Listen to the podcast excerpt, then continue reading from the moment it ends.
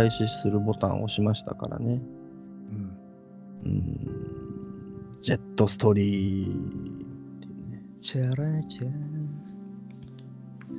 まあ、実際だってね、今ね、えー夜中ですからね。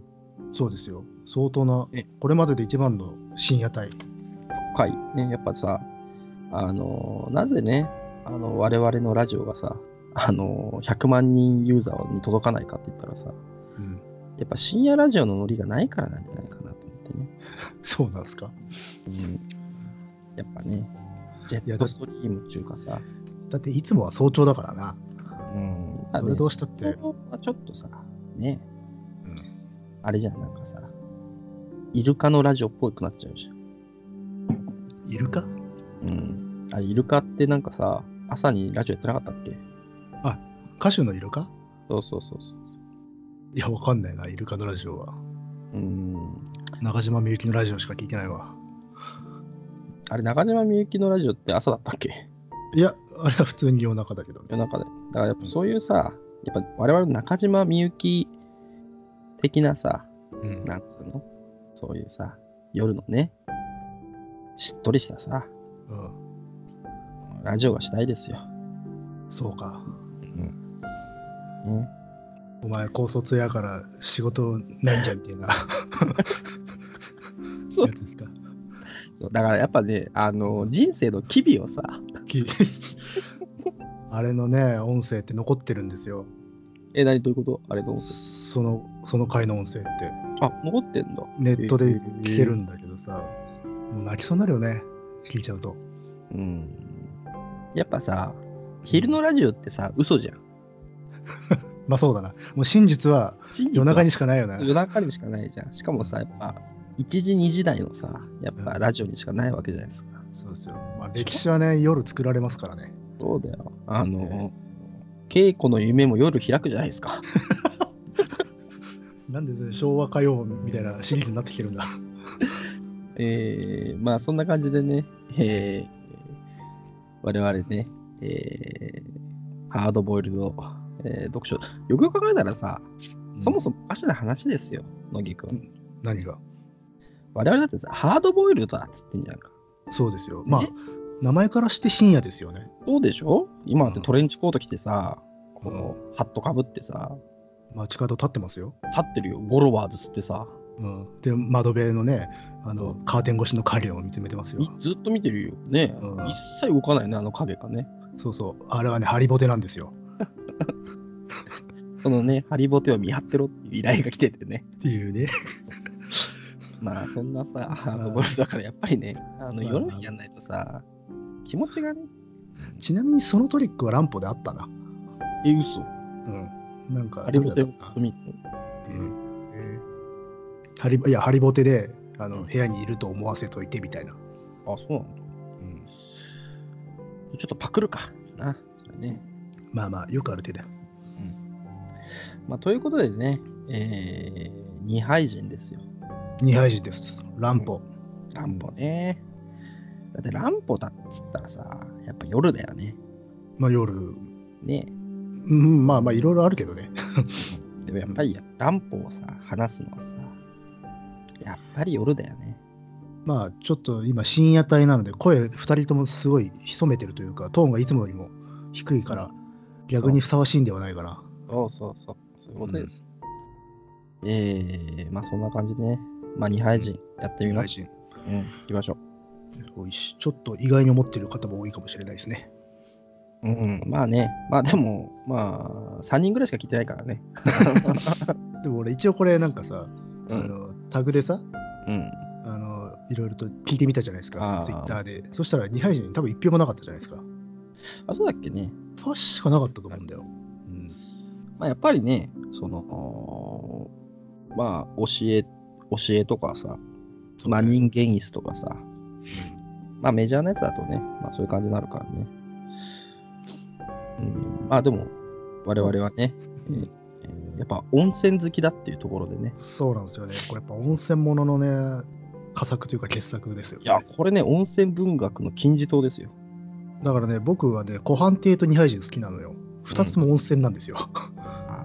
ぱね、やっぱ乱歩といえば温泉だからね。そうなのか。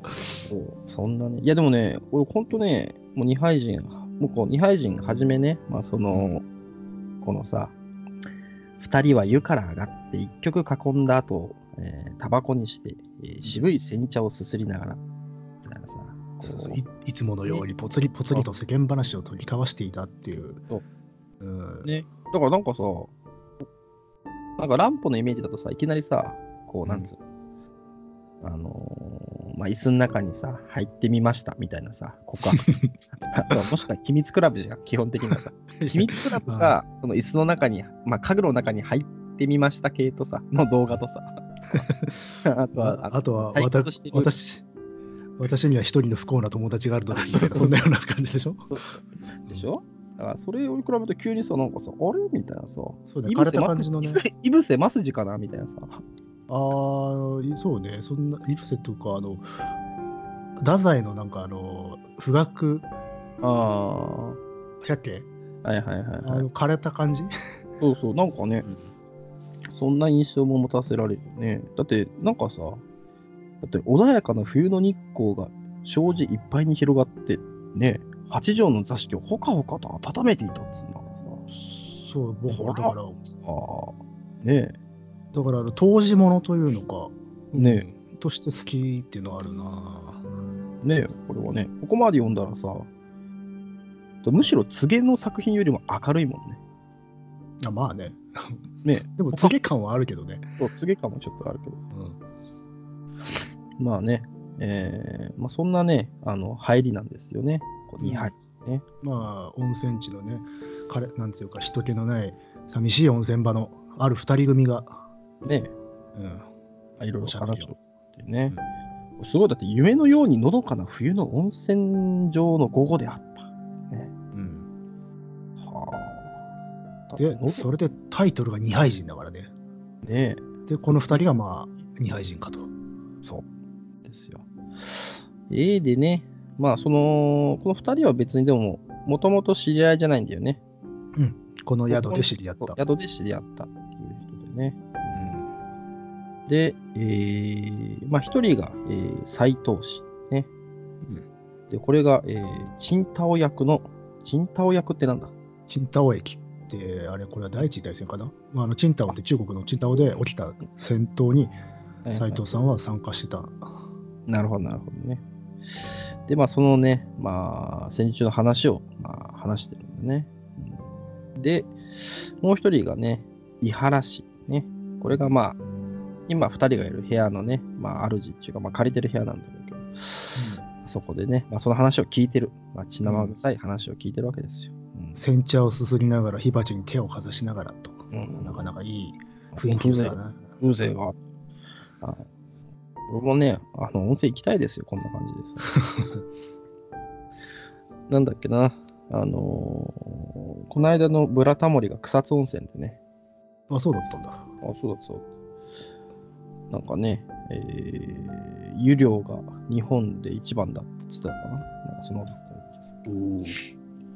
あのー草津温泉には一つ思い出があってですね、あのー高校時代かな。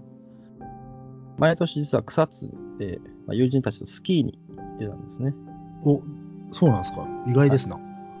まあほら、やっぱあの、若若かったからさ、一発ね、あのースキーでも。で、あな、高校3年かな。まあそろそろスノボだなってなってさ。うん。で、まあ、スノボやってみるかっつってさ、まあ、草津、冬だとね、あのースキー場も近くにありますんでさ、うん。まあ、それでね、えー行ったわけですよ、うん。友人たちとね。で、まあ、一日券のリフト買うじゃないですか。うん。ね、で、こう、白銀のさ、こう、世界でさ、まあ、広瀬香美のバックミュージックを聴きながらよ、おお、盛大だね。そう、えーでもまだ、あのースノボ初めてだったからさ、うん。こうゆっくり、なんかこうさ、降りていったわけですよ。うん。で、転んで骨折っちゃってさ、おういきなりか。そう。あの、今ね、あーこれうまく話せねえなと思って、もういきなり言っちゃおうと思ってさ、落ちよ でもね、リフト、一日券リフト買ってさ、一発目のリフトで落ちちゃったからさ、う。ああ、それ切ないね。でしょ？あ切ないよ。ねえ。どうですこのさ、あの、FM ラジオの深夜っぽいさ、ーすげえ回収ができないね。でしょ？ね、深夜の FM ラジオは回収ができないよね。いやー、深夜の AM じゃないとダメですよ。あでも難しいよ、深夜の AM はね、やっぱりさ。あそんな深夜ことの FM だったら、ここで曲流しときんだから。あ、そうそうそう。では聞いてくださいっつってね。あの、何を流せばいいんだろうね。難しいな。もあ世紀末でピンクダイナソーかな。う、なるほど。あそんなことをね。地獄の皇太子がいいです。えあーまあ、ちょっとね、世紀末一曲しか知らなかったんでね、あの その後の話が続かないんですけど。まあまあ行きましょう。ちょっとね、えー何でしたっけ？そう、二敗人ね、二敗人で、井原氏と、えー、斎藤氏と井原氏。木原氏がね。で、まあ、話し斎斎藤氏の、まあ、こう、戦戦場でのね、実践談を話していたと。ねはいうんうん、血生臭いね。そうそう。だから、斎藤氏うん。は、しかも見た目もね、あのうん見るも無残に傷ついた顔面っていうんで、あらららだから戦争へ行ったことで顔が傷ついてるっていうね。あっちゃー、参ったね、これと。言ったね。でもこれ大事なことなんだけどね。あ、そうなの？そうですよ。うん。うん。このね、だからやっぱ斎藤氏のこの傷がね、うん、で誰につけられたんだっていうさ。あれ、ずれた？でもさ、初めはちょっとさ、うん。まあもう読んでるからあれだけどさ、うん、初めはこの傷に何かあんのかなって、俺分かってなかったからそう思ってたけどね。ああ、まあまあまあ。でもね、なんか、乱歩の癖としては、うん。傷っつうと、あっていう感じですよね。あ、そうあまあそういうことね。あ、そうなの。あなるほどまあそんなことをね、えーまあ、顔に傷があるんだね、この人はね。ありますね。うん。まあでも、それでその傷を負ったお話なんかを血生臭い昔語りをしておると。それで、うん、あれか、体もダメになっちゃったってことだよね。まあね、だって体中にね、刀傷もあるんだもんね。うん。そうそう。これで私も若い自分にはそれ相当の野心を持っていたんですがね、こういう姿になっちゃおしまいですよ。斎藤氏はこう言って長い実践談の結末をつけたっていう。そう。で、井原氏はそれに対して、この男は戦争のおかげで一生台無しにしてしまった。お互いに廃人なんだ。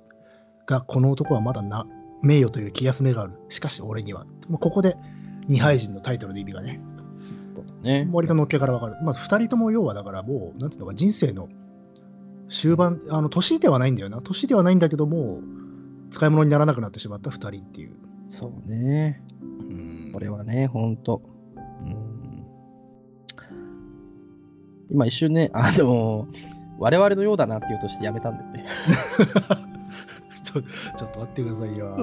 我々、これからまだありますよ。はそうそうそう。これからね、あの、このラジオでアゲンストしていこうっていうね。い、確かにね、平日の朝とかにラジオ撮ってますからね。そうそうまあ、変わらないっちゃ変わらないですよね。なんか、そうそうそう。なんかね、えーそう、我々のね、うんあ東映がね、二敗人が入っているっていうことでね。まあ一つ、一つ言い訳しとくと、我々は働き方の形態でね、朝できラジオができるというだけの話ですからね。そうそう。決してね、あの決してこのようなね。このような、いや、あの、わからない。何かあるかもしれませんね。あそんなことをね、えー言いながら。まあまあまあはい。うんで、まあ、そのね、えーまあ、顔の、まあ、傷がある斎藤氏のね、まあ、そういう戦争の話が終わったらね、うん、この伊原氏の方もね、こう、私の懺悔話を聞いていただけませんか？みたいなことを言うわけですね。まあだからお互いのなんか古傷の話になったからっていうことで、まあ、まあ、でも。そうそうそう。でもこれあれだよね、あのさ、あのーことわざじゃないけどさ、うん。あのー旅は、旅の、あーちょっとわからなくなっちゃったな。旅の恥は書き捨て。あ、そうそうそうそう。今さ、旅は道連れ、世は情けって言おうとしてさ、あれどうも違えなと思って。なんだそれ。まあまあまあ、でも道連れでもあるし。そうそう。まあ確かに。でもやっぱさ、そういう、ね、だから、この温泉っていう舞台、うまいよね。温泉入ってさ、なんか気が緩んでさ、こう、そこで会った人に自分の話を聞かせるってさ。うん、そうそうそう。あの、はい舞台立てがすごく渋くて好きなのよ、これ。そうそう。だっていつも、いつものさ、乱歩だったらさ、またなんかさ、あの、5、6人の秘密クラブで、友人映画。それほどの赤い部屋じゃないかっていう。いやでも赤い部屋もそうだけど、あれもそう、鏡地獄もそうじゃん。あれもあまあそうだね。そうそううんあなんかさ、のーまあなんかすでに会話が始まっててその中で聞いた話っていうのが多いねからそれは結構存在なんだけどこれは本当にナチュラルに始まってるんだよそううまいよね。スロースタートなね、いまあ、入りがね、うまいよね。これと似てんのはあのザクロっていうのがこれとちょっと似たような感じで始まるあね。うんやっぱしこう闘竜っていうのかな傷ついたやつらがっていう、あ、そうなんだ。うん、あのね乱歩ってねうん。あのよく逃げた人なんだよ。原稿を書けなくて。ああ、なるほど。でね温泉場に逃げんだよねあの人ね、へえ。そういうのが反映されてんのかもな。なるほどね。あそれなのかもしれんね。我々もでも温泉行ってラジオ撮りたいね。あそれはいいね。やってみたいね。うん。まあね、あの、温泉代が欲しいんでね、あの、投げ銭で100万ぐらい入れといてもらってさ、100万だったら結構取れますね。回数。取れるよ。3回ぐらい取れる。まあ、そんなこと言ってる。とですね、えーえーえーまあ、全然ね、2ページ目から進まないんでね、進まないから進みましょう。まあまあで井原氏の、まあ、うん。昔語りが始まりますよと、うね。はいはい。うん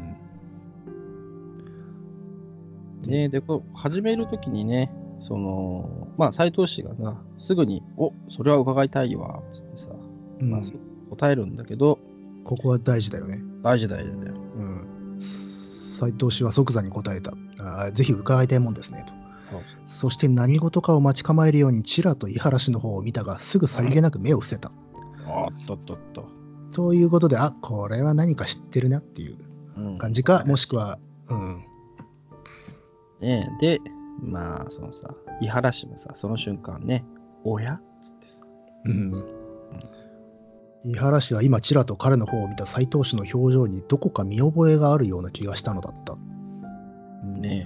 彼は斎藤氏と初対面の時からと言っても10日ばかり以前のことだが何かしら2人の間に前世の約束とでも言った風の引っかかりがあるような気がしていた。っていう感じでもう結構、結構あれだね。ぶっちゃけてるんだよね。意外と、ねそうそう。うん。でもしかしさ、10日も温泉宿に泊まれるってすごいな。そうなんで今僕もお同じこと思った、うん、あむまあ、ちょっと安いさ、もしかしたらね、あの、うん。なんかな。ご飯とかは自炊の宿かもしれないけどさ、まあまあ当時だから当ね時、だから、そうそう、長いできるようにね。うん、僕も当時系の温泉って一回行ったことあるけどお。本当にね無駄のない感じだからね。ね、でも、ああいうとこだったらね、まあ、何千円かで泊まれるっちゃ泊まれるのかもね。うん。でそしたらば井原氏だがどうも不思議だ。この男の顔は確かにどこかで見たことがある。とあ。しかしどう考えてみても思い出せなかった。あ。ひょっとしたらこの男と俺とはずっとずっと昔の例えば物物心のつかぬつかぬ子供の自分の遊び友達ででもあったのではあるまいかと。ああ。なんとなく覚えてんだねまあね、なんかね、見覚えがあるってことなんだね。うん。ね。まあそんな感じの振りがあって昔話が始まると。うん。でまあまあまあ。これ2人ともわりかしあれなんだろうね。お金持ちなのかな？そうね、まあ、伊原氏の方はね、まあ、この後言うけど、うん。ちょっとしたボンボンっぽいもんね。そうねあ例によってさの、宝刀、宝刀がちょっとできるようなさ、まあいわゆる。まあいわゆる高等遊民だよねそうそうそう。まあだからちょっと古い。は、うん、どうなのかわかんないけどね。かんないけどね、まあ、古い商家の僧侶に生まれたのですがと。ね。いいね。ね古い商家の僧侶に生まれたかったよね。まあ苦労は多いとは思うけどね。まあ、確かまあでも小さい時から病死んでって、まあ、病気がちで、うん。ん。まあ、学校も少しそれで遅れたいけど遅れたけどそれ以外はまあ特に問題なく育ったよと。うんそれでまあ学校へ入ってからこれは大学か東京のバツバツ大学に入って下宿生活を始めましたよと。いいね。うんでまあその下宿生活もまずまず楽しくまあ本当にあの頃が私の一生中での花でしたよとうん。全盛期だったっていうねそんなある日まあそのいい感じの下宿生活だったんだけどかすかにちょっとこう嫌な不穏な影がねうん追ってくると、うん、でここからやっぱしね斎藤氏もねちょっとタバコをねつけてね熱心に聞き聞き始めると。うんで、ある朝のことでした。私がこれから投稿しようと身支度をしていますと、同じ下宿にいる友達が私の部屋へ入ってきましたと。うんそれで、まあ、そのね、友達が、昨べは大変な機嫌だったね。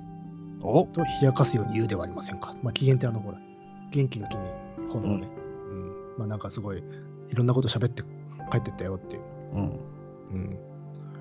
なんかすごい、夜中に友達の部屋を訪ねてきて、なんか議論をふっかけて、で、す好き放題喋って帰っちゃったよっつって、ね友達が言ったっていうね。ねこれだって、プラトンとアリストテレスと婦人間の比較論っつってからね。うん、なんか難しい話をしたんだね。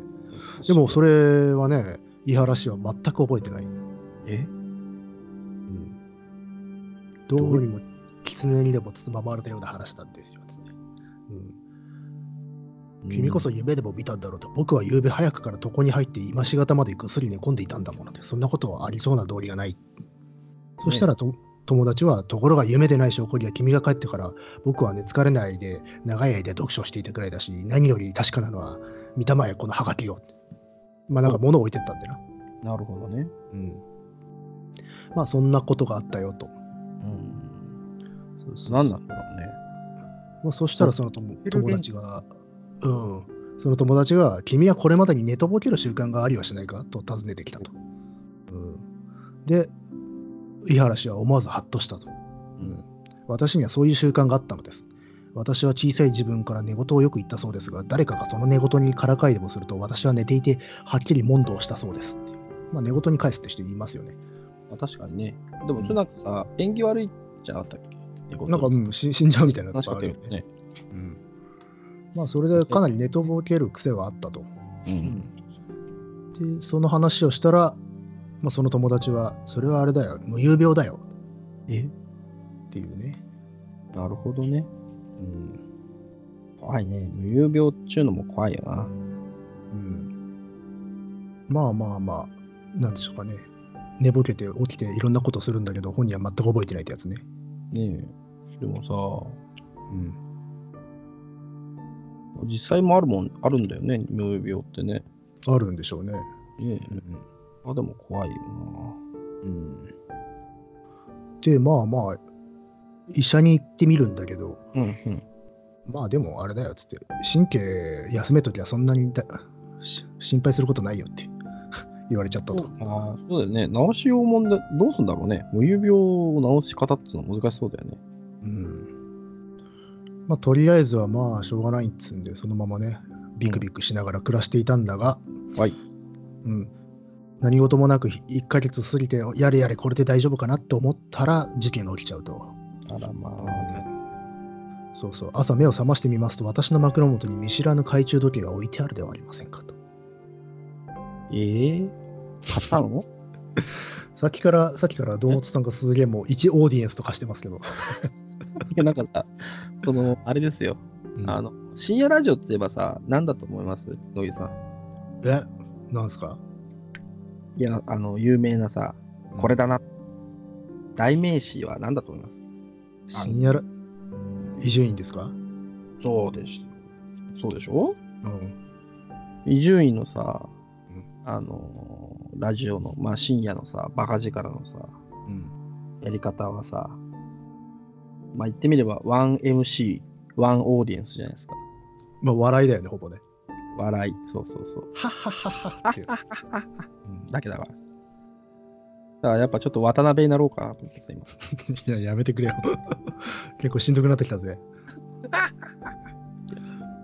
いやいやいやいや。まあそんなことでね、えーまあそうえーまあ、ぜひね、伊集院ラジオの方も聞いてね、あの、比較していただければと思いますけども。で、今どこでしたっけ？ちょっと待って。オタクオタクの方だとページがわかんないからな。あ、そうなんだよね。そうそう、今、我々はね、違う本でね、読み合ってるんですよ。そう私はね、あの、ちくま文庫のさ、江戸川乱歩全短編1の方でさ、読んでますから。えー乃木の方はね、草原整理文庫のギー坂の殺人事件に収録されている版ですね。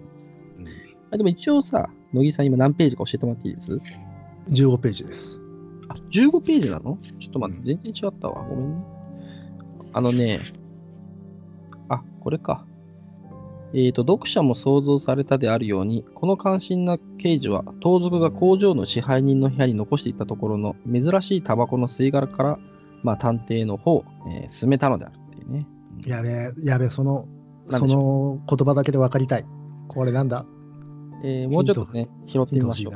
えーさて、この一つのタバコの吸い殻から足がついて、サシモの紳士盗賊もついに極利、えー極中の人となったのであるが、そのタバコの吸い殻から盗賊逮捕までの経路に、ちょっと探偵小説じみた興味があるので、えーこの当時のある新聞には続きものになって、その時の、えー何がし刑事の手柄話が、えー載せられたほどではあるが。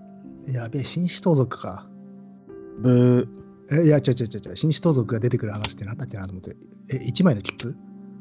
ブー。違うか。ちょっと待ってください。えっと、今15ページから読んだんで、これの一番初めのところから読むとね、えーあの泥棒が羨ましいで始まる江戸川あ2000乱歩の正解。うん。書き書き出しはさすがにわかる。うんえーでは第2問。えーはい二千道家はそうね、書き出しが有名だからね。えー第2問、えー勝ったぞ、勝ったぞ、勝ったぞ。で、えー偉大な、えー、大いなる錯誤。正解。あ、違います。えーいえ？恐ろしき錯誤でした。恐ろしき錯誤だ。ああ、し残念だ。えーお手つき1ということでね、えー第3問いきましょう。えー第3問、えーそれは9月初旬のある蒸し暑い晩のあことである D 坂の殺人。正解。えー続いて第4問です。ある年の冬休み、私は、えー友人の林一郎から一通の招待状を受け取ったで始まる江戸川乱歩の、えー傑作短編小説の題名は何でしょうか、林一郎？やべえな。ちょっとそれヒント欲しいな。えーではヒント1、続きです、えー手紙は弟の次郎と一緒に1週間ばかり前からこちらに来て毎日狩猟に日を暮らしているが、2人だけでは面白くないから暇があれば私にも遊びに来ないかという文面だった。あれなんだろう、それ。封筒はホテルのもので、A 山 S ホテルと名前が刷ってあった。えー、山 S ホテル？あ、ちょっとそれわかんないわ。えー正解は火縄銃です。あ、火縄銃？はい。はいはいはい。あのー、あれか。太陽の光のやつか。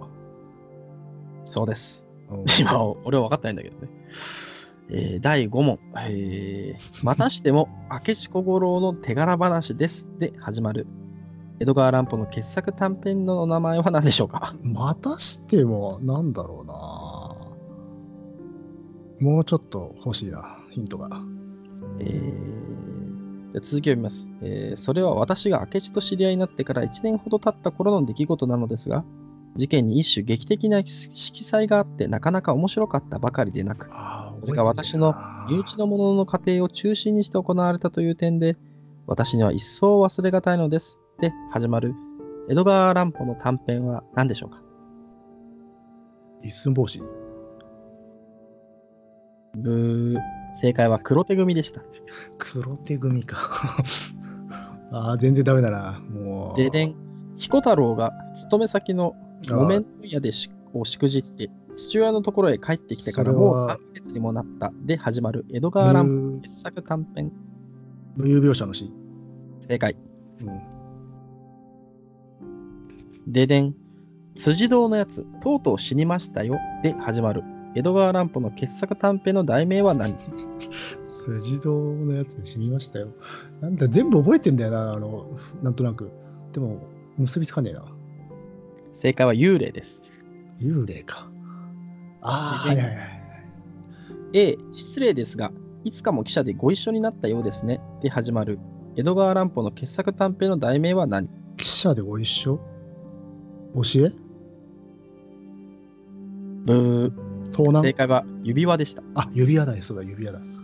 あれだ、あの、なんか、戯曲形式のやつでしょ？そうですうん。ちょうど初七日の夜のことでした。で始まる。江戸川乱歩の傑作短編の題名は何？これいつまで続くんだろう。え、小なのか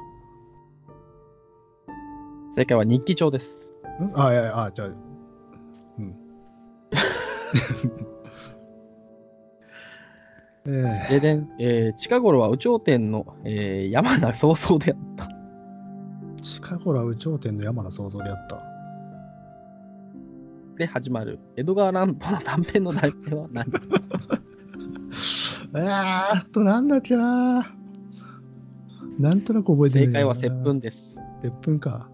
私が、私の勤めていたある工場の老守衛といってもまだ50歳には間のある男なのですが、なんとなく老人みたいな感じがするのです。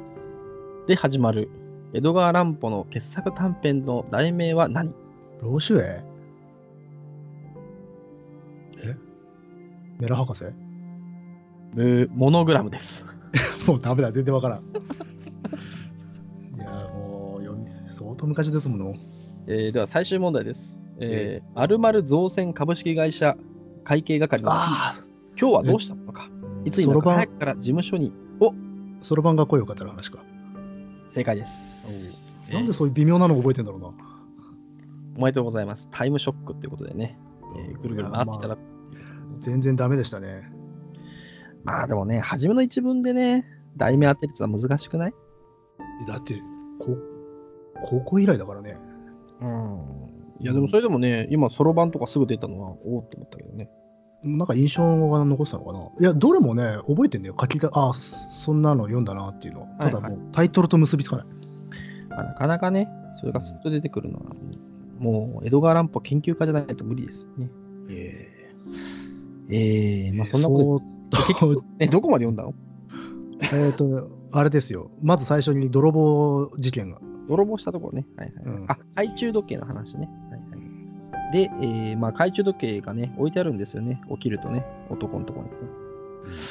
で、えーまあ、下宿に住んでんだよね。このさ、うんなんだっけ、伊原、伊原さん。井原氏とはね。うん。氏はさ。で、伊原氏が、まあ、住んでる下宿屋の、まあ、ね、下宿の会社員の男がね、えー時計がねえっつってさ、うん。ノーウォッチ、ノーウォッチだっつってさ、騒いでるんだよね。で、私はさ、あ、やべえ悟るわけですよ。ねう。ん盗んじゃったんじゃねえかなっつってねでここでさ、あれだよね、意外とさ、黙ってんのかなと思ったらさ、ちゃんと返すんだよね、こいつね。うん。まあまあまあ、ほ悪い人じゃないからね。ね私いやもうさ、でもさ、育ちが良くないとさ、返しに行くのもさ、結構さ、しなばっくれちゃった方がね、まあね、でも、病気だからいつ何時またやるかもしれないってなっちゃったら、もうこれはさ先に言っといた方がいいよってなるよね。でもさ、こういうやつだからさ、まあ、こうなっちゃったんだよね。そうなんだよ。そこがつまりはそうだったの。ね。あれがね、あるわけですよ。お人よしだったから実は起きちゃった事件だったんだよね、これ。ですよね。まあ、ネタバレしないでね、今日はこの辺にしとこうかね。何も。乃木くんのね、あのクイズのさ、くだりしかない。いやいやいや。そんな感じですけど。えー、まあそういうさ、まあ、盗んだけど、まあ盗んだっていうか、まあ寝てる間にね、取っちゃったのかなと思って、まあ一応そう、謝りに行くんだよね、ちゃんとね。で、えー、まあ謝りに行って、そうか、あのーさっき、なんだろうね、議論をふっかけたさ、まあいつのことかちょっと忘れちゃったけど、その友達にも言ってさ、うん。無有無有病者だから、さ、まあ、謝りに行くんですよね。うん。で、まあ、それがね、まあでも、言っちゃったからさ、この井原は無有病者だっていう噂がね、広まっちゃうわけですよ。まあだからそうすると話早くなっちゃうんだよね。逆にね。そうそうそうそう。ん。で、まあ、まあ本人はね、当然まあもちろん直したい、まあ怖いし恥ずかしいですから、まあ、直したいんですけど、だからだんだん悪くなっていくんだね。うん。日に一度、二度はね、必ずなんかその発作が起こって、えーまあ人のものを取ってきたり、まあ自分のものをね、まあ行った先で落としてきちゃうっていうね、まあそういうこともある。っていうか、この後にね、その、それさえなければ他人に知られ知られずに済むこともあったのでしょうが、悪いことには大抵何か証拠品が残るのですっていうね。ねえこれもね、まあこれもあれなんですけど、大事なところなんですけどね。ね。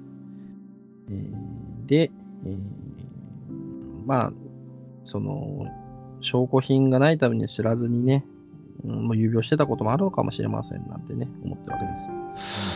えーで、えー時がすちょっとだけ過ぎましてね、うんうんえーあ、これ墓地か。墓地をうろついてたこともあるんだね。怖いね。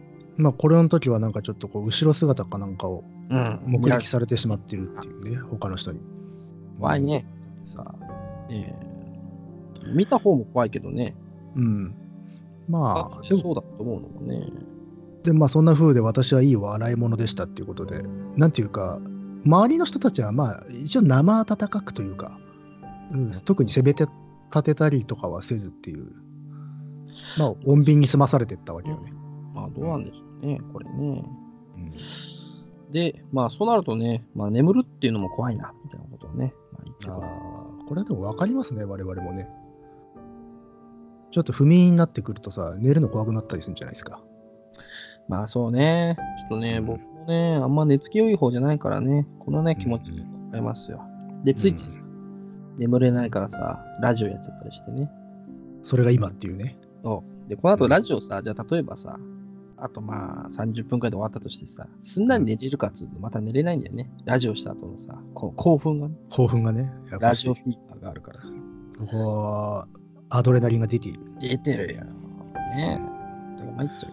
最近さ、なんかさ、ツイッターかななんかで見たけど、チョコでさ、なんか眠りがすごいなんか、いい眠りがつけるみたいなさ、へえ、なんかイメージ的にはさ、なんか寝疲れなくなりそうだけど、あそんなことないのか？いや、なんかね、あって、いや、おこれ食べ、食べたんだよ。食べたんだよ、昨日とかね。そしたらね、寝つきはね、悪く、悪く、なんか改善された気はしないんだけどね、起きた時はなんかね、確かになんかすっきりするな。あじゃあちょっと深くなってんのかな？あ、そうそうそう。質が上がってんの？そう、質が上がってる感じはすごいしたな。それを聞いちゃったら私は後でね、コンビニ行っちゃうんだろうね。あ、でも、米売ってるなんかね、ギャバのやつでね、なんか170円ぐらいかな。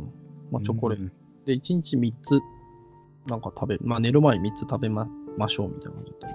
なるほど。いや、ほんとね、なんかね、いやプラシーボだろうなと思ったんだけど、2日続けて、なんかね、両方ともいい感じだったから、まあ、プラシーボでも、ね、起きた時の爽快感がある。まあまあまあ、結果オーライで。そうそうそう。そんなことを思ったりしましたけどね。なるほど、なるほど。うんだからね、だから僕もね、井原くんのね、友人だったら、まあそのチョコをね、今進めたいなと思ってる。まあでも、ね、この人、睡眠の質が悪い以上の問題だからな、これ。人のもん盗んじゃうっていう。ええ。なんでそういうことするんだろうね。別にさ、無有病者でもさ、例えばさ、なんかこう、もっといい無有病だったらよかったのにね。そのさ、なんか、ああ、どうなんでしょうね。書きの検証をいっぱい書書いて送ってるとかさ、ラジオ縛りだね。まあラジオ芝居なのか、なんかこうさ、うん。普段起きてる間はそういうことやんないけどさ、うん。寝てる間に勝手にさ、起きたらさ、すげえなんかさ、まあラジオのなんかさ、投稿ネタがすげえいっぱい溜まってたとかさ、もうまあ、てか、なんか仕事してくれたらいいよな。ねえ、全然いいよね。まあそういうのそう、そうはいかねえんだよ。っていうか、それどころかって話だからな、これは。そう。まあまあで、まあ一つね、まあ、伊原くんにはね、恐ろしい心配があったんですよね。うん。だいつまでもそのさ、なんかね、無有病者でさ、うん、なんか墓場歩いてるとかさ、まあ、そういう面白い話、人の笑い、物笑いになってる分にはいいんだけどね、うん。取り返しのつかないさ、事件を起こしちゃったらね、大変なことですからね。まあ、一応ほら、物は盗んじゃってるから、まあ、事件は事件なんだけど、それ以上先のことをね、心配しちゃうよねっていう。そうですうん。で、えーまあちょっとね、本当に心配してきて、もう親元帰ろうかなって思ってるぐらいのね、うん。えところでね、ついにね、とうとうね、事件が起こってしまうわけでございますよね。うん。で、えーそれをね、まあ、今までのところは全部その告白でセリフなんだけど、まあ、そこで一旦切れてですね、そうすると斎藤氏は身動きもしないで、まあ、聞いてるわけですよ。うん。なんかね、こう、で、彼の目はね、その話してる井原さんの話に、えー引きつけられているという以上にですよ、まあ、何事かを語ってくるようにも見えたと。まあだから、なんかこの人実は知ってるんじゃないのっていう雰囲気をちょっと漂わし始めていてね。でね、ここのね、なんつうの、視線の引きもいいね。何事かを語っているように見えたのあと、正月の書き入れ時も特に過ぎた温泉場は当時客も少なく、ひっそりとして物音一つしなかったっていうさ、ねちょっとあの、客観的なね、アングルになってさ、ちょっと背景をパッと見せて、静寂をかき立ててっていう。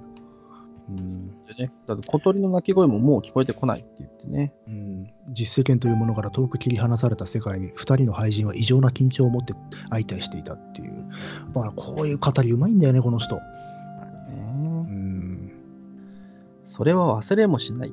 えーちょうど今から20年前の秋のことです。ってね。うん20年前の秋だからね。まあでもこの人、まあ、高校で20度、まあ、40ぐらいなのかな ?40 か40まあ、まあだから全然、この隠居する年ではないんだよ、まだ。うんね、なんだけどね。で、ある朝ね、まあ、目を覚ますと、まあ、家の中がざわついてる。まあ、下宿なのかな、まあ、ざわついてますよ。で、やべえな、と思うわけですよ。ね、原さんはね。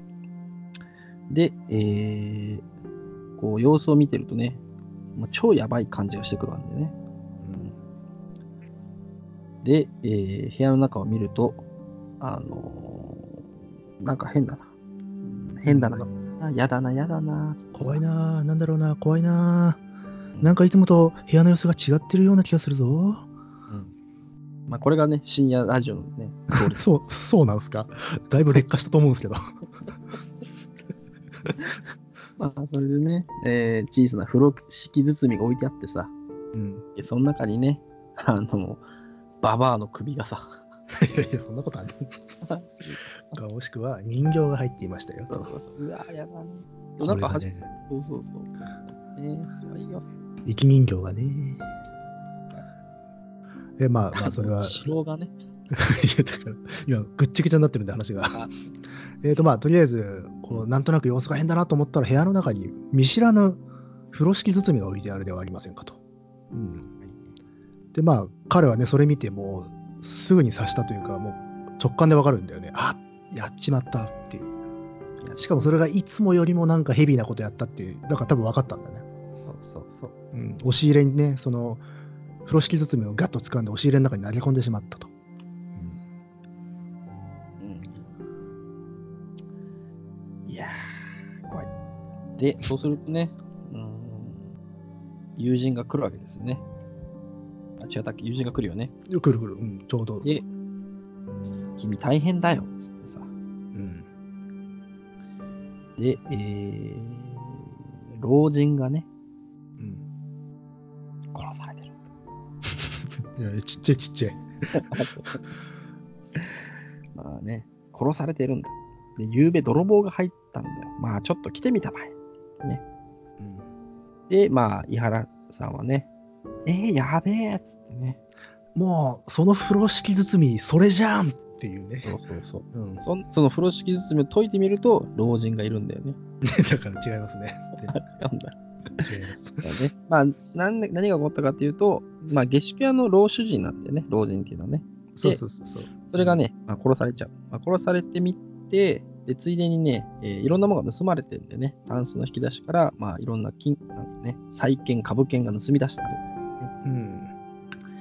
で、この下宿屋はね、その、まあ、夜更けに帰ってくる客がいいるから、いつも玄関は開いてんだよね。うん。うん、だからまあ、うん、まあ、不用心なんだけど、で、さらに、老主人の枕元に一枚の汚れたハンカチも落ちてるっていうね。うん、すごいバカ丁寧。うん、バカね。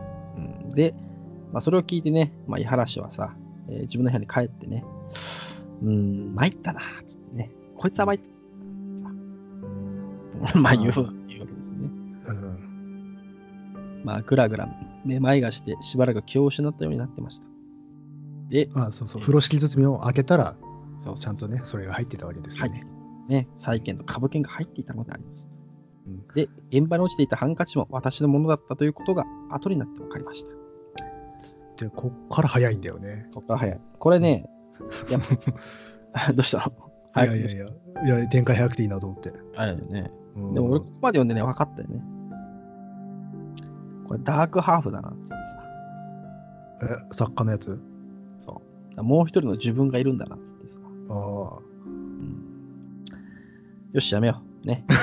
あ。いや、結局ねあのね、、繋がらなかった、今、頭の中で。俺もね、ななぜチンクっていう繋がったいなと思って。うん結局ね、私はその日のうちに自首してて、自首さ、早いな早いんだよ。そうそう。そう。で、いろいろなんか尋問受けるんだけどさ、その、うんまあ、一応こいつも、なんかいい家の坊ちゃんで、しかも無有病者だっていうのも、まあ、周囲に知れてるからさ。うん。で、まあ、国の父親が上京して、なんか、まあ弁護士2人雇ってさ、いろいろやったって言ってさ、まあ、で、いろんな周りの友達もね、支援してくれて、まあ、証言もしてくれてて、あいつ病気だからね、っつって。で、うんそう、もともと初めに無遊病じゃないって言ったのは、木村っていう名前なんだね、これね。うん。まあ、名前が初めて出てきたけど、木村ってやつがね、学学友を代表してね、熱心に運動してくれたりね。まあ、そんなことやってね、無罪になったんだよね。まあまあ、だからなんだ、心身喪失みたいなことなんでしょうね、うん今で言うと。うん。ねまあそんなことでね。で、えーまあ無罪になって郷里に帰るんだけどさ、まあね、半病人になったけど、そんなんで郷里帰っちゃったらね、本当の病人になっちゃってさ。まあね、しょうがねえよね、それは。で、まあ、つまり、まあ一生棒に振ってしまったってことなんだね。うん。で、まあ父親の後も弟にやらせて、まあ本当はもしかしたらね、この人が継ぐはずだったかもしれない。長男、長男だから商家を継ぐ、お店を継ぐ予定だったんだけど、まあ、こうなっちゃったら、しょうがないっつってバ。カ隠居といった境遇で暮らしているんですわ。わははは、わははは。あと、ほら、商売人としてはさ、商売としてはこういう経歴を持ってる人をちょっと主にするのはね、ね、いいまあね。ね、うんお対面もね、良くないから。で、まあ、まあそれで隠居。うんそうそうで、もうこの頃では反問もしなくなりましたよ。はははははははははははつってね、まあ、2杯じゃ終わりなんですけども。いや、持ってないじ あ終わったね発狂したような、あの、井原氏の笑い声を、ただ旋律してね、あの、最高者聞いて終わっていっゃん。怖えっつって。た。怖えっつって。そんなか、そんなクソみたいなね、作品だったらここでやってませんよ。あ、なるほどね。やっぱ二杯人ですからね。まあ確かに今の話だとね、えーあれです。で、えー、井原氏がね、まあ、そういう話をして、まあ、くだらない話で退屈でしたでしょうと。まあさ、熱いのを一つやりましょうや、つってね、お茶をね、入れるわけですよ。で、えー、斎藤氏、まあ、聞いてた方がね、まあ、顔に傷がある方ですけども、まあ、意味合い的なため息をつきながらね、伺ってみればあなたも不幸な方ですね、つってね。うん。だけどもさ、つってね、無遊病の方は治ったんかいって聞くわけですよ。うん。でそうするとね、井原氏がね、まあ、人殺しした後は治ったわつってね。僕かはね、井原さん、僕が井原さんだったら、ここで疑ってほしかったな。まあでもね、もう20年前のことだしね。まあね。まあまあ。で、それでね、えー、斉藤さんが言いますよ。えーあなたのお友達の方、木村さんとおっしゃいましたね。ねその方があなたの発作を見たんですね。ねで、時計の事件と墓地の幽霊とか、まあ、どんな風だったのか聞かせてください。急にね、えー、斉藤氏がどもりながらこんなことを言いました。うん。で、ここですと初めて分かったけどさ、彼の一つしかない目が異様に光っていたんです。ダメだ？った。うんだあれでしょうね、戦勝、戦争の傷で。結構がっつり言ってるよね。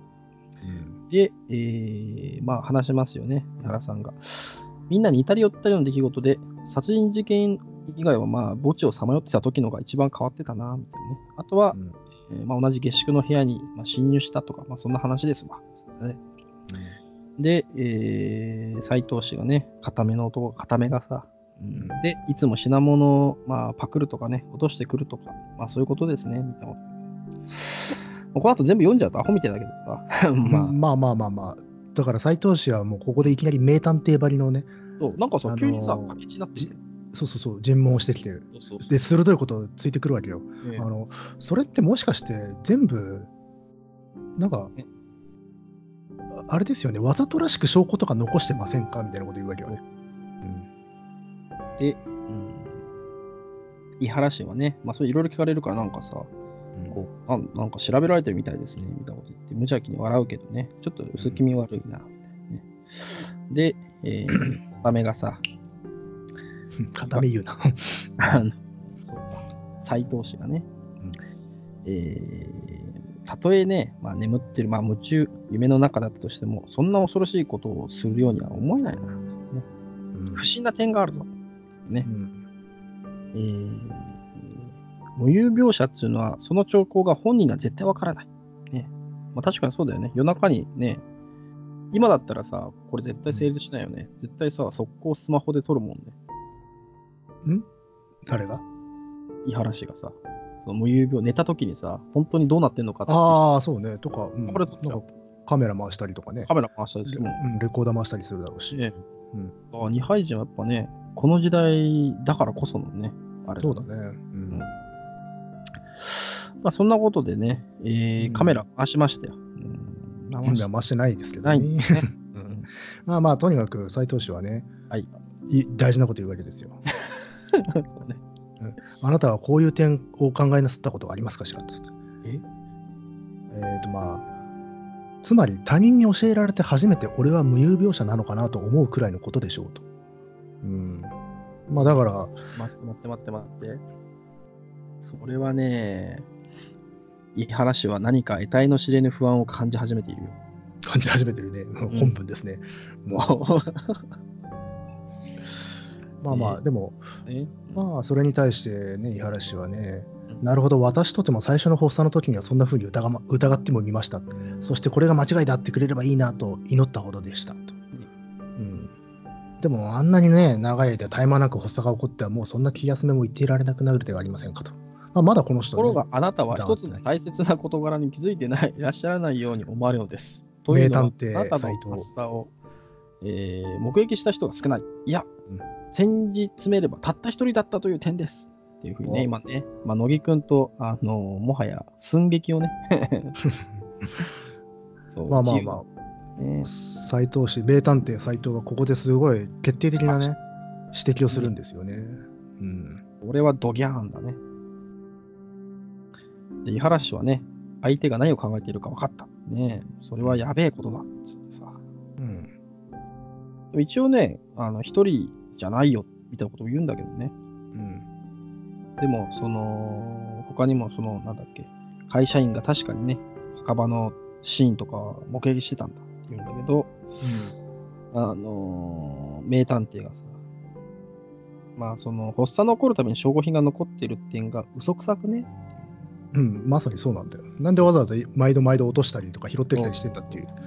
うんだから、その、墓場の場合も先入観じゃねっていうね。まあ実際に近くで姿が見えたわけじゃなくて多分遠目から同じような格好してるよああいつだなって思っちゃうとねうんそうそうそうだからね、このさ、その発作を目撃したという数人の人々も、たくさんの証拠の品物も、皆ある一人の男の手品から生まれたものだと言えないこともないではありませんか。うん。ね。それはいかにも上手な手品には違いありません。でもいくら上手でも手品は手品ですからねと、うん、うん。井原氏はあっけに取られたようにぼんやりして、相手の顔を眺めていた。ってね。うん。でまあここで斎藤氏がうん。自分の推理をね、うん、まあ、推理と申しますか考えをね申します。言いますね。まあそれはこれはその木村というお友達の深い思惑から編み出された手品かもしれないと思うのです。まあだからここで犯人を指摘したわけですよね。これは犯人木村だと。うーん、怖いね。うん、まあ何かの理由からその下宿屋の老主人を亡き者にしたい、そっと殺してしまいたい。うん、しかし、たとえいかほど巧妙な方法で殺しても殺人が行われた以上、どうしても下手人が出なければ収まりっこありませんから、誰か別の人を自分の身代わりに下手人にするっていう、まあ完全犯罪っていうのかな。うん、しかもその人にはできる限り迷惑のかからぬ方法でっていうね、これがまた変わってるんですよね。ね怖い怖い。うん怖いや怖いですよ。まあうん、ということで、つまりこの斉藤さんの推理というのは、まあ、最初にね、お前無有病じゃねって言ったそいつが、木村が全部仕組んでたと。ええー、え、でも待ってくれ。だとしたらなぜさ、木村はそんなことしたんだ？んだから、この下宿屋の老主人を殺すためですよ。しかし動機は？動機？ああうん動機はね、この後ずーっと言ってますよね。えっ、と、斉藤さんが、うん えーそれは私が木村自身でない以上、どうも分かりようがありませんが、そこにはきっと言うに言われぬ深深いわけがあったことでしょう。例えばそうですね、敵討ちといったような。あ真っ青になった井原氏の顔色に気づくと、斎藤氏はふと話をやめて、何事かを恐れるようにうなだれた。ね、うん、まあ、随分飛びましたね、ここ。飛びた。うんまあまあでまあ。でもこれね、最後もいいよね、最後のシーンもね。うんこの2人はね、そうしたまま長い間滞在していてね、こう冬の日は暮れるに早く、障子の日陰も薄れて、部屋の中には嘘寒い空気が漂い出していた。ね。このね、要所要所で会話のねテンションうんうんの切れ目でさ、あの風景とかさ情景描写入ってくるんだよね。そうそう。うんこれいいんだよね。だ一番初めはさ、夢のようにのどかな冬の温泉場でさ、その、八畳の座敷をほかほか温めてたんだよね。冬のさ、うん日光が表示いっぱいに広がってさ。うん、詐欺の声も聞こえてきてさ、いや、いいとこだな、っつって。だからだんだんだんだんそう話の進展であの日が暮れていくんだよ。だから時間経過とその話の進行をどねあの同期させてるんでちゃんと日が傾いてきた時にあの、まあ、確信が分かってしまうっていうかね。どんどん寒くなってくんだよね。これね。そうそうそう。小鳥も鳴かなくなっちゃうしね、詐欺の声も聞こえなくなって、どんどん冷えてね、暗くなって。くる、ん、だから2人の、ね、安息みたいなものが失われていってさまあなんていうのかな違う空気感になってしまってるもうもはやもうお互い分かってるからねこれ。そう。で、最後もうさ、なんだっけ？そうですね、片打ち打ちと言ったようなって言った後はもうね、黙ってね。でう、ん斎藤氏は恐る恐る挨拶すると逃げるように帰っていっちゃうんだもんね。うん。でい井原氏はそれを見送ろうともしなかった彼は元の場所に座ったまま込み上げてくる憤怒をじっと押さえつけていたと。思いがけの発見に資料を失うまいとして全力を尽くしていたで、ここの後がいいね。いい。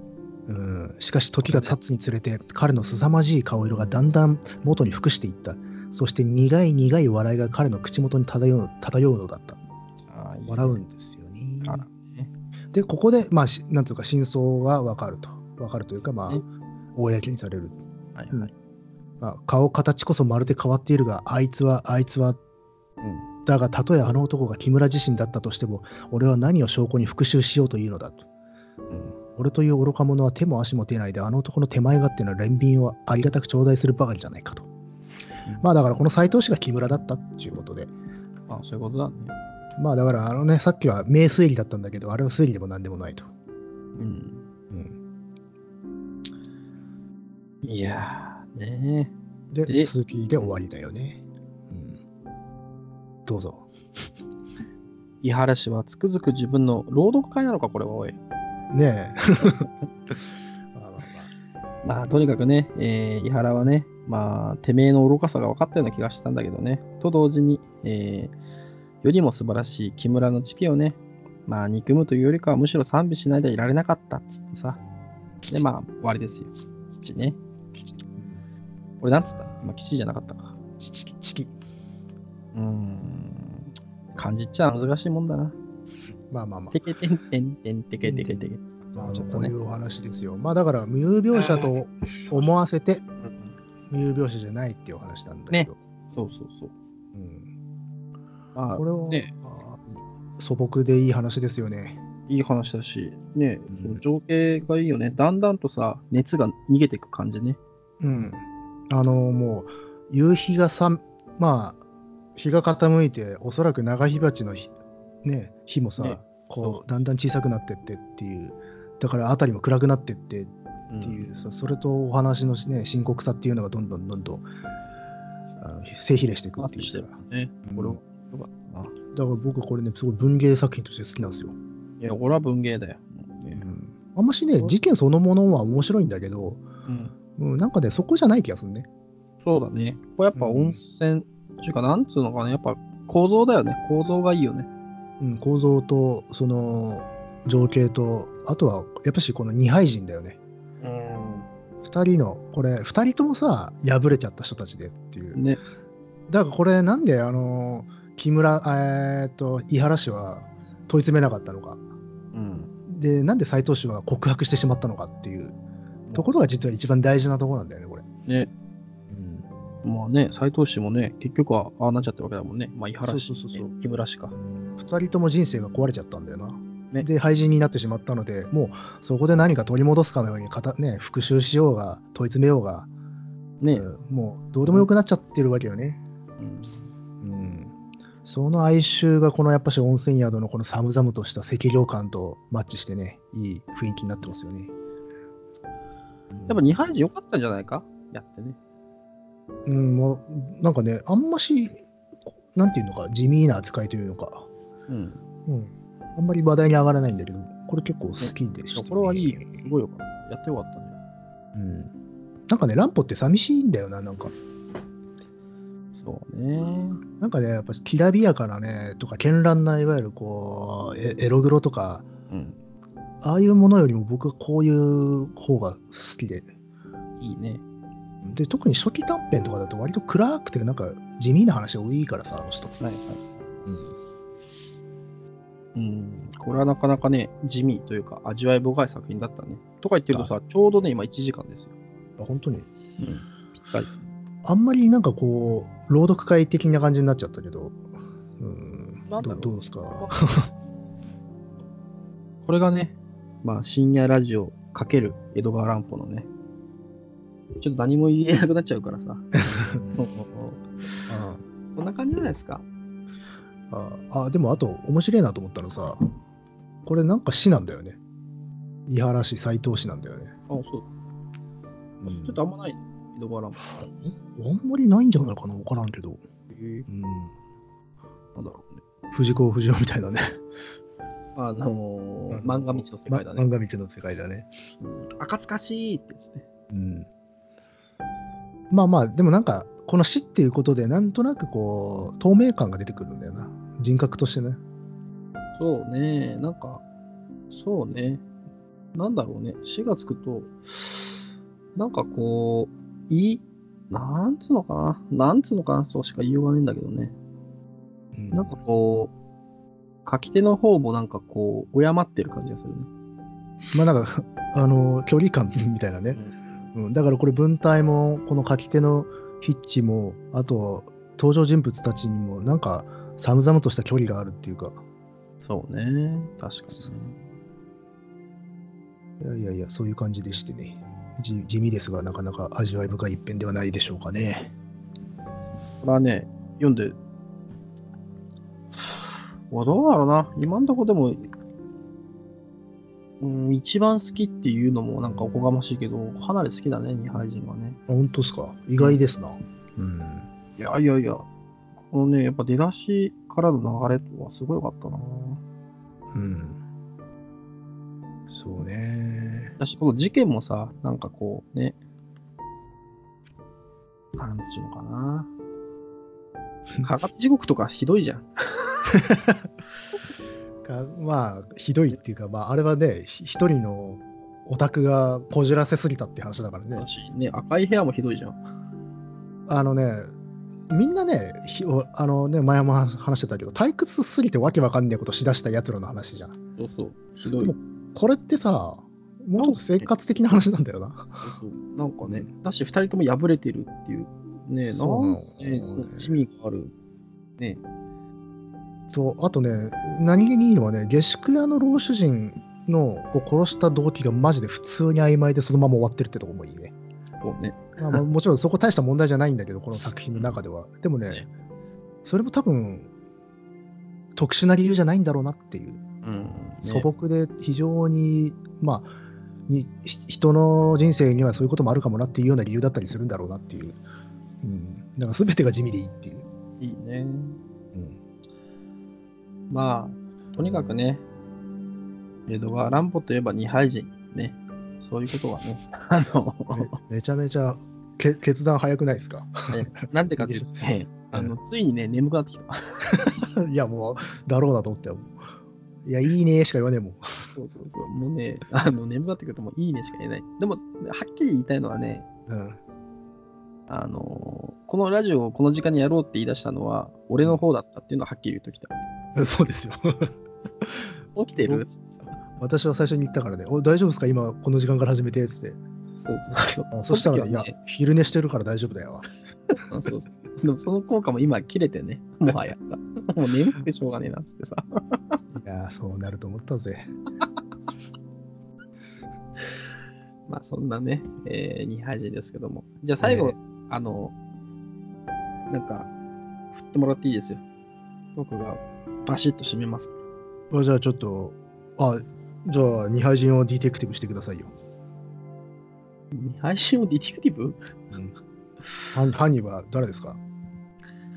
犯人はね、あの、息子夫婦です。なるほど。そう。あの、ねこのね、斬新だ。うん。あの、二杯人の今、こう我々もさ、ほぼ朗読した中でね、一個だけ抜かしてるところがあるんですよ。あるんです。何かって言えばね、えー死んだ老人の状況でね、一つだけね、えーおかしな、不可解な点があるんですよね。あの普段この下宿にはね、老人の他にね、息子夫婦が住んでたのね。うん。で、この息子夫婦がね、たまたまいなかった。あ、そうそうそう。だから。犯行に及べたんだよ、木村は。泊まりがけで親戚行っていたのでっつってるんだけど、うん怪しいね、これね。わその息子夫婦夫婦たちは木村のあれかもな、あの陰謀というか企みに気づいてたかもな。いや、というかね、多分一緒にやってたんじゃないかな。だってさ、この あの下宿がさ、要は老婦人が死ぬことによってさ、息子夫婦には遺産が転がり込んでくるわけじゃない。下宿とかさ。うん結構だってこのさ、だって息子夫婦が住んでるし、さらに会社員とかもいっぱい、結構い大きめの下宿だよ、ここはさ。東京でしょ？そそこそこ人数はいるじゃん。そうそうで、東京だしさ、で、大学、多分ね、大学もそんな遠くないと思うんだよ、これね。でいいとこなの。立地としてはさ。うんだから息子夫婦としてはさ、特にあの金遣いの荒いさ、あの嫁の方がさ、あそうで、まあ、買うんでいろいろさ、買いたいんだけどさ、その度にこのさ、老人からさ、嫌味を言われるわけだよね。あなんだ、あんなもん、だろう、浪費家の、うちは浪費家の嫁でさ、とか、まあ、近所で言われててさ、すごい肩身の狭くて、でもう別れたいっていうのを言い出すわけ妻の方がね、息子。で、息子の方もさ、いや、まあ、惚れた女房にね、そう言われると、もう、うーってなっちゃってさ。で、その時たまたまね、この木村さ、まあなんかこういう因、まあ、老人のとの木村の因縁もさ、この息子夫婦だからなんか知っててさ、そうで、まあ、一つじゃこういう手はずでどうだ？みたいなことをね、まあ、3人で結託してたんだよね。なるほどね。あと30秒でお願いします。うんえー、夫婦、息子夫婦が、まあ、犯人です。すげえな。このヨタ話の時だけなんか眠気が飛んでるみたいだな。まあ、結局ね、えー、ヨタ話の時だけがね、あのー 誠ですよ。それ以外はうつつですから。あのね、夜の夢こそ、誠。ねいやー、あのクイズパートがななかったらもうちょっと元気だったかもしれないぞ。いや、あれはだってさ、やっぱ、ちょっと乃木くんのね、あの正解率がね、ちょっとね、足りなかった。それはだってしょうがないよ。いや結構、結構意外としたなと思うぜ、正解。だって10年以上読んでないんだよ。えー、ででんってことでね。いや、またかい。10年どころじゃねえの。あっ20年と近いうのかい間に相手はまるで泥をこしらえた人形が崩れでもするようにぐなりと前の机の上に平たくなったで始まる江戸川乱歩の傑作短編の題名は何えもうそれ分からんわ。なんて読むんだろうな。ハイ、ハイラ、ハイ、ハイカグラ、ハイカグラか。ハイカグラ。そうそう、ハイカグラ。はいあのーボールが、えっ、と、火鉢の灰にのね。じゃあ今度こそ本当に最後ですよ、これ。私は以前から犯罪捜査録という手記を書き留めていて、それには私の長い探偵生活中に取り扱っためぼしい事件はほとんど漏れなく詳細に記録しているのだが、ここに書きつけておこうとする硫酸殺人事件はなかなか風変わりな面白い事件であったにもかかわらず、なぜか私の捜査録にまだ記されていなかった。それはで始まる。正解です。ですね。いやいやいやいや。次どうしようね。何やろうね。何があります？それをね、聞きたかったんですよ。5分ぐらい前から。そうなんだ。あの、犯人はね、息子夫婦。いやいやいやいやあの、り巻き戻さなくていいんだね。うん一応ね、あの、マトリックスゲーっていうのをさ、すげえそれ嫌なんだよ、そのゲー。嫌だったな。